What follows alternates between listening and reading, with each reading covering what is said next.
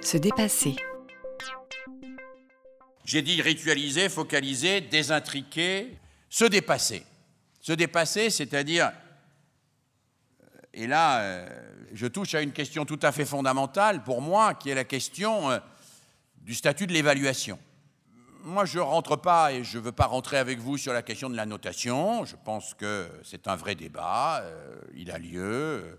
Le ministère a pris des positions que globalement j'approuve sur cette question, qui me paraissent raisonnables. La question de la notation est, est seconde. La question centrale, c'est la question de l'évaluation. Évaluer, c'est pas noter. Évaluer, c'est donner une valeur à quelque chose qui a été fait par l'enfant.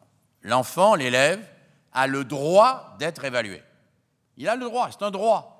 Il a le droit de savoir si ce qu'il a fait correspond ou non à notre attente. C'est un droit, il a le droit d'être évalué.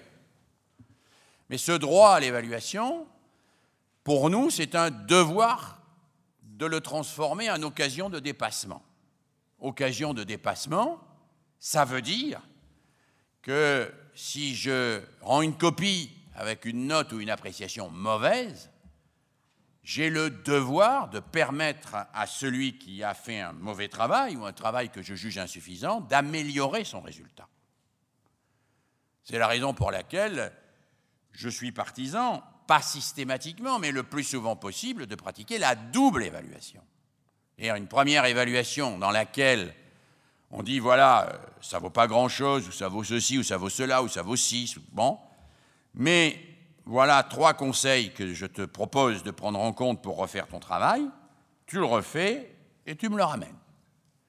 Je pense que cette, euh, cette capacité que l'on a de permettre à l'élève de découvrir qu'il peut mieux faire grâce aux conseils qu'on lui donne sur le même objet, c'est pas mieux faire la prochaine fois, parce que pour la plupart des élèves, ça veut rien dire, puisque les objets ne sont pas comparables mentalement.